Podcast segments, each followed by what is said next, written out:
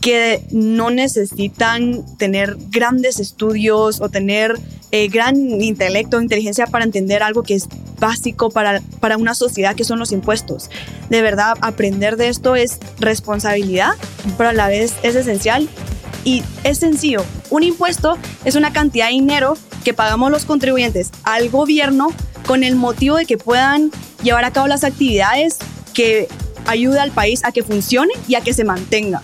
Bienvenidos al podcast Amigo Financiero de Ban Rural, donde aprendemos a manejar mejor nuestro dinero. un espacio para conversar sobre educación financiera simple y fácil de entender. Amigo financiero, El amigo en quien puedes confiar para obtener consejos prácticos y sencillos. el amigo que te enseña a manejar tus finanzas. El amigo que te ayuda a crecer. Y junto a nuestros invitados expertos, Amigos financieros. junto a ellos aprenderemos a tomar el control de nuestras finanzas. Yo soy Pamela Paz Y yo David Castro. y esto es Amigo Financiero. Bienvenidos a un episodio más de Amigo Financiero, en donde aprendemos a manejar mejor nuestro dinero. Hoy vamos a hablar del cumplimiento de las obligaciones fiscales que tenemos las personas. Y este tema es tan importante y por eso nuestra amiga financiera que nos acompaña hoy es una influencer de temas de finanzas, pero sobre todo de impuestos. Y a la gente le encanta cómo de forma natural y fácil explica todo esto. Y por eso hoy nos acompaña con más de 50 mil seguidores en TikTok. Nuestra amiga financiera es Elena Sobalbarro. ¡Bravo! Muchas gracias por tenerme acá. La verdad que estoy súper feliz y súper contenta. Me emocioné un montón cuando me invitaron y espero que podamos entender algo, un tema que es muy, muy importante que debe saber cada ciudadano de Guatemala, en mi opinión. Sí, esas son obligaciones. Nosotros entendemos como impuestos en general porque no hay mucha educación de impuestos en Guatemala. Si no hay mucha educación financiera, imagínense educación tributaria y de impuestos en nuestro país. Cuando hablamos de impuestos, muchos entienden como hay algo que hay que pagar. Y ahí lo dejamos como eso. Pero yo me imagino, si uno va a un diccionario va a encontrar algo más profundo y muy técnico, pero tú eres especialista en explicar estos temas de impuestos de una manera más natural. ¿Qué son los impuestos? Sí, ok, entonces como tú mencionabas, si buscamos en internet la definición, nos va a salir una definición súper técnica. Nos va a salir que un impuesto es un tributo que pagamos los contribuyentes que tiene como hecho generador una actividad estatal general. Lees eso y dices, ¿qué es eso? Me queda Ah, igual. Podemos partirlo por partes. Pareciera que está en otro idioma. Entonces tenemos un tributo, es una cantidad de dinero que pues financia un gasto público, educación, salud, infraestructura.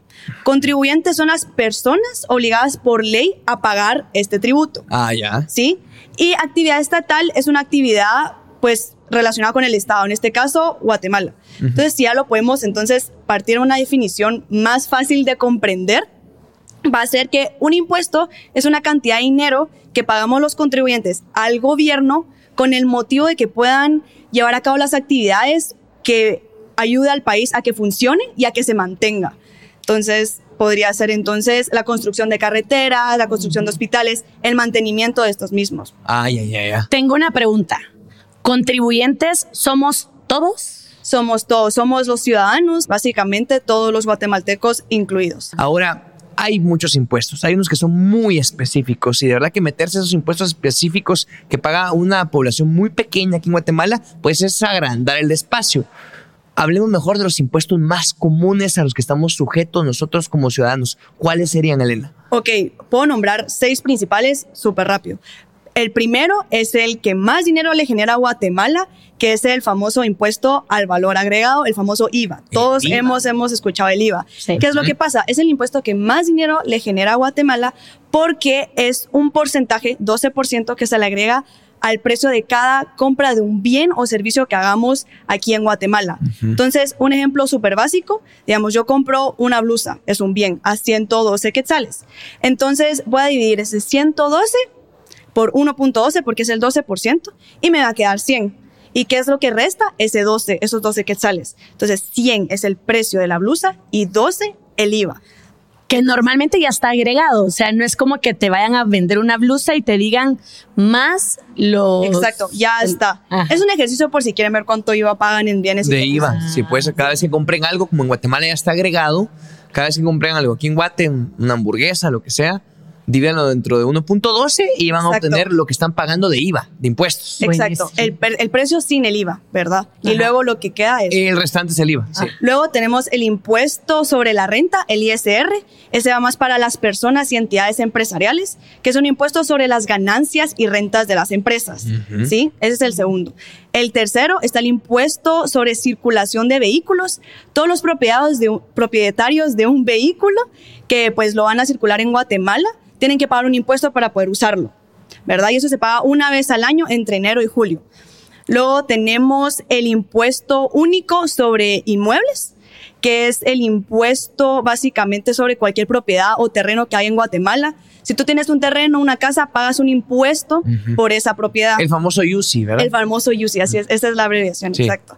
Luego tenemos el impuesto del petróleo. Cada vez que nosotros compramos gasolina por galón, cada galón tiene ya el precio y un porcentaje de ese impuesto. Entonces también cada vez que cobramos gasolina estamos pagando un impuesto. Y el último también que iba a mencionar es el impuesto sobre la distribución de bebidas alcohólicas. Aquí en Guatemala nos gusta la cerveza, nos gusta El vinito. Entonces, exacto, el vino.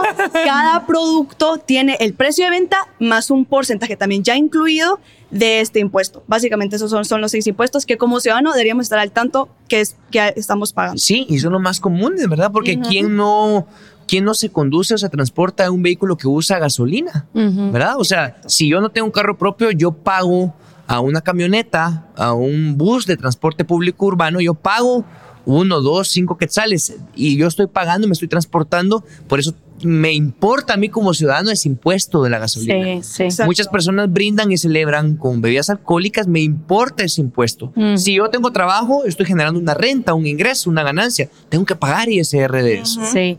Tú mencionaste ahorita único, ¿verdad? Ibas diciendo único, pero también hay periódicos. O sea, ¿cuáles son esos impuestos únicos, periódicos? ¿Cuál es la diferencia? ¿Cómo los entiendo? Súper. Entonces, hay unos impuestos que son impuestos periódicos. ¿Qué es lo que significa? Significa que son impuestos que el monto total, ¿sí? Se puede dividir en partes más pequeñas y pagarlas durante el año. Entonces, un ejemplo es el ISR.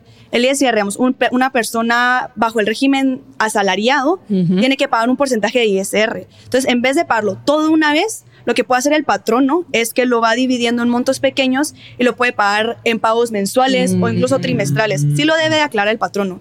Pero de esa, de esa forma me gusta explicarlo como si fueran bisacuotas.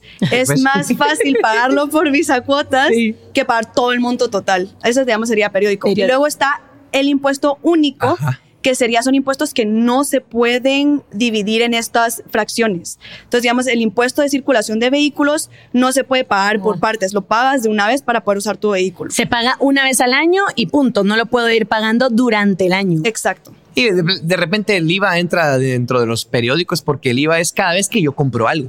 Exactamente. Entonces es sí, periódico, ese. lleva una periodicidad, ¿verdad? Sí, Se- que se puede fraccionar sí básicamente. también, ahí está. Buenísimo.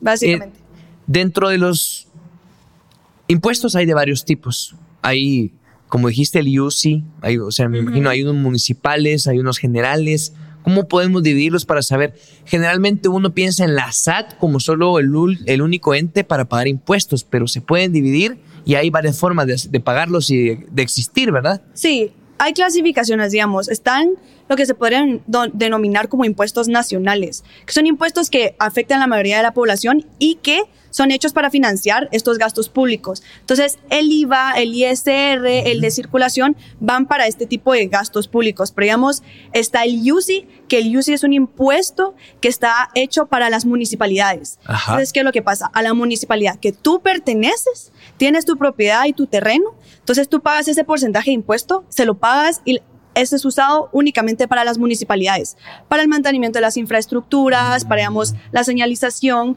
Entonces, eso se podría decir que hay varios impuestos que son hechos para las municipalidades y otros también para estos gastos eh, públicos, se podría mencionar. Podemos hablar del NIT. Ah, sí, sí, importante. Necesitamos hablar del NIT, entender Sí. qué es el NIT. Sí, el NIT, por sus siglas, es Número de Identificación Tributaria.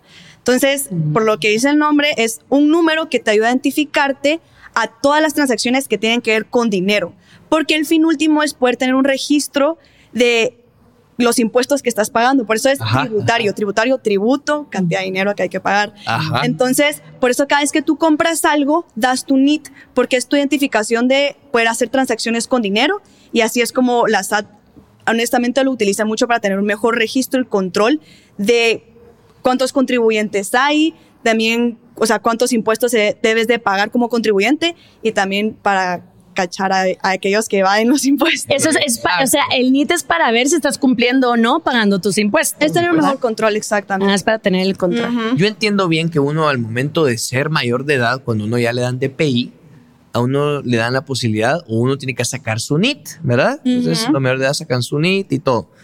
Pero hay un montón de personas que tienen su NIT y no tienen trabajo y no generan. Porque puede ser que yo tenga trabajo, pero tengo una, un mi negocito, vendo limones, vendo tamaritos en la esquina, pero hay personas que no tienen ninguna forma de ingresos y que no tienen trabajo, pero sí tienen NIT. Ellos también tienen que pagar impuestos. Sí, te explico. Lo que pasa es que el NIT, principalmente, a veces las personas lo tramitan sin tener que trabajar o estar emitiendo facturas, porque hay ciertas actividades que sí lo requieren. Digamos, si quiero abrir una cuenta bancaria, pedir una tarjeta de crédito, incluso volverme propietario de un carro, te van a pedir el NIT. Entonces, ¿qué es lo que pasa? Yo puedo pensar en, digamos, los tres, en tres casos específicos. El primero es, muchos estudiantes universitarios tienen su NIT y no pagan impuestos porque digamos, querían su tarjeta de crédito o tal vez tienen un, tienen un carro, entonces pues lo necesitan.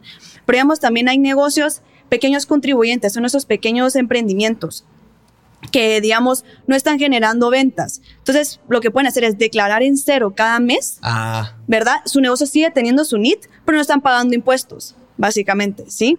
ya, ya, ya. Para todo esto tienen que asesorarse con un contador, ¿verdad? Sí, la verdad que lo que estamos tratando ahorita es que uno entienda lo básico de impuestos, pero la verdad que contaduría es un tema muy amplio, entonces sí a veces sí se recomienda tener su contador, porque sí, digamos, esto de decretos, de leyes y todo eso sí lo necesitamos. Sí, para rendir cuentas sí uno se tiene que poner una persona que sabe. Exacto. Pero ahora para que entendamos, lo importante aquí es que si yo no estoy generando y tengo NIT yo mayor de edad, pero no tengo trabajo, ni mi empresa está generando, ni mi puestito en la esquina genera, yo tengo que declarar por lo menos que no estoy generando Mm, nada. exacto. Para decirle a la SAT, mire, yo sí existo, no quiero evadir, pero como no estoy generando, no le puedo pagar impuestos. No hacerte loco, ¿verdad? Ajá, o sea, sí, si, tú no, declarar. si tú no declaras que no estás generando, Sí. van a creer que te estás haciendo el loco y luego ya te ve esto como omisos. o Como que- sí, ¿verdad? que ahí lo podrías explicar tú también más adelante, podríamos platicar de los omisos también, ¿verdad? Ajá, bueno, de una vez, ¿qué son los omisos? Sí, ok. Los omisos es una notificación que te llega de parte de la SAT de que te atrasaste en tu pago de impuestos, en tu declaración y por lo tanto tu pago de impuestos. Entonces, ese retraso pues te lleva, digamos, en el IVA, sí te lleva una multa y después un, un interés de cada vez, cada día que se te ve pasando de no pagar tu IVA. Y también con el ISR también hay un interés eh, que pues cada día que pase también te va sumando por no pagar. Entonces, básicamente es una notificación de, hey, no declaraste, no estás pagando impuestos, ponete las filas, ¿verdad? Ujú. Porque si no, se Ponete las pilas porque si no la multa va a ser bien Ah, Se bonita. va a poner bien linda. Sí, a nadie le gusta eso. No, a nadie. Bueno, Elena, te cuento que tenemos unos mitos financieros que David te va a leer en este momento y tú vas a decir cierto o falso. Ok. Si quieres agregar algo de cada mito, que sea algo cortito para no pasarnos tantos segundos. Elena, son creencias populares generales de los guatemaltecos. Ok. Y tú nos dices verdadero o falso, ¿verdad? Vamos con el primero. El dinero en efectivo no está sujeto a impuestos.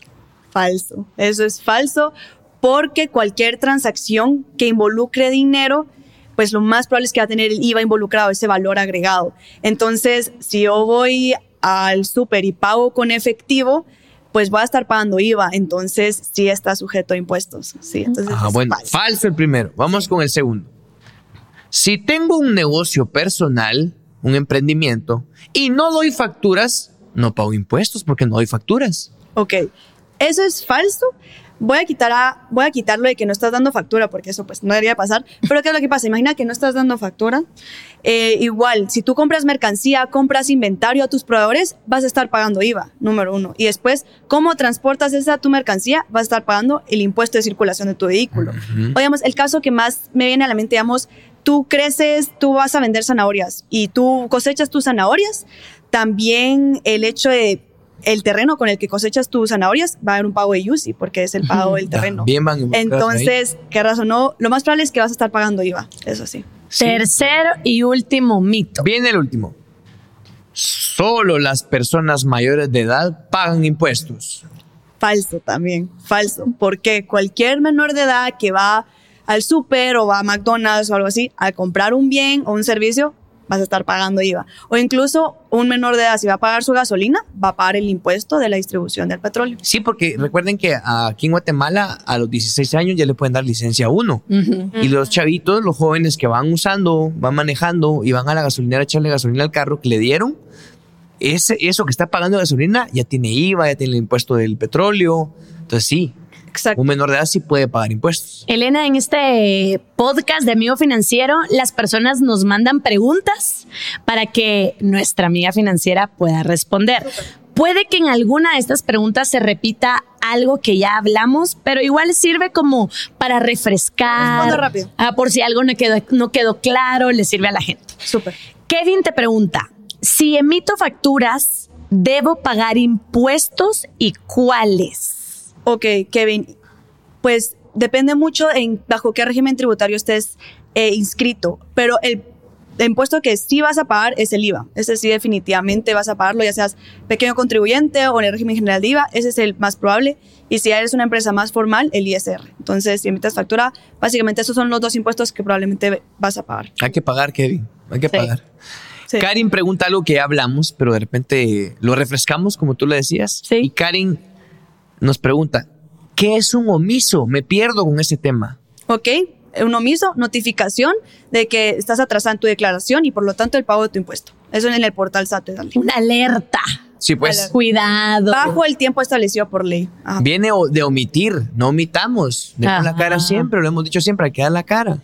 Dice Mayra, ¿qué recomendaciones nos puedes dar para que podamos tener el control del pago de nuestros impuestos y de esa manera ser ciudadanos responsables? ok, si estás viendo este podcast, vas en el camino correcto porque te estás educando. Educarte, saber qué estás pagando, te va a ayudar a saber cuándo pagarlos y también la SAT publica un calendario. Entonces, también estar pendiente en el calendario de tu pago de impuestos. Básicamente, educándote y estando pendiente de tu calendario. Ya que uno se hace bolas al momento de ir a pagar los impuestos, pues ya uno contrata a un contador. Contadores hay en todos los municipios de Guatemala. Sí. Todos los municipios tienen contadores. Y la carrera de perito contador también es muy popular dentro de Guatemala. O sea, no son eh, profesiones muy exclusivas y específicas y es carísimo, ¿no? Los contadores se adaptan a la necesidad de una persona. Para mí, la verdad, mi contador, o sea, es parte de mi paz mensual.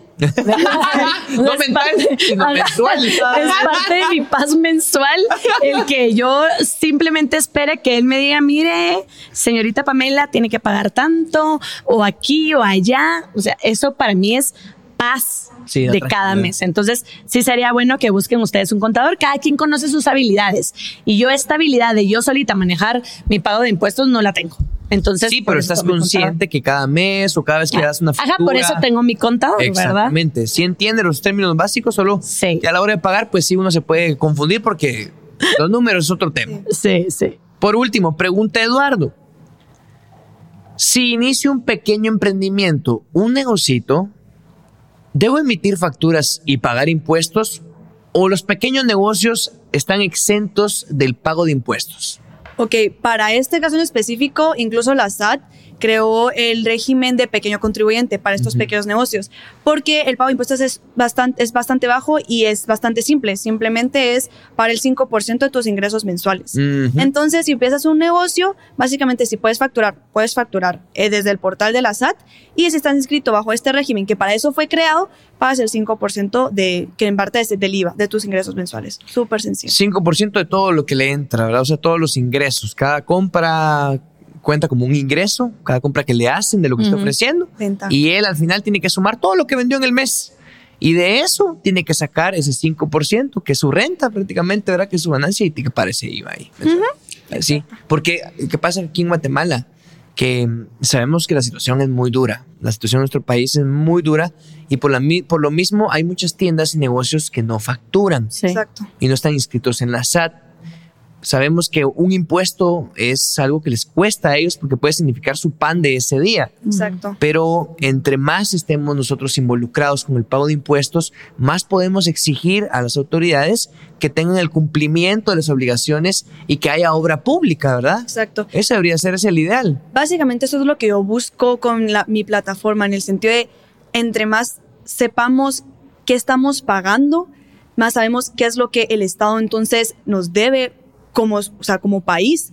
Entonces, básicamente, el educarnos y el pagar impuestos, inmediatamente tenés derecho a poder demandar que se cumpla lo que el gobierno pues está prometiendo. Súper importante. Elena, ¿tenés alguna anécdota de este tema? Algo que tú digas, eh, me parece chistoso o me dejó una lección o lo que sea, pero de este tema de impuestos. Básicamente es por qué inicié a hablar de este tema, porque, porque se preguntarían por qué tal vez alguien hoy está hablando de impuestos. varias personas me han preguntado. Que nos encanta, por cierto, de verdad, que qué fascinante verte en TikTok hablando de esto. Gracias. Qué, qué, bonito. Pero básicamente todo esto surgió porque yo recién graduada eh, me fui al supermercado a comprar y me recuerdo que pedí, pues compré, pedí mi factura a consumidor final y me recuerdo que me dieron la factura y yo solo me quedé viendo la factura y dije, ¿para qué sirve esto? O sea, algo que yo hago de día a día, no sé para qué sirve. Entonces para mí fue un gran choque a la realidad porque lo primero que pensé fue, bueno, uno, no sé, y dos,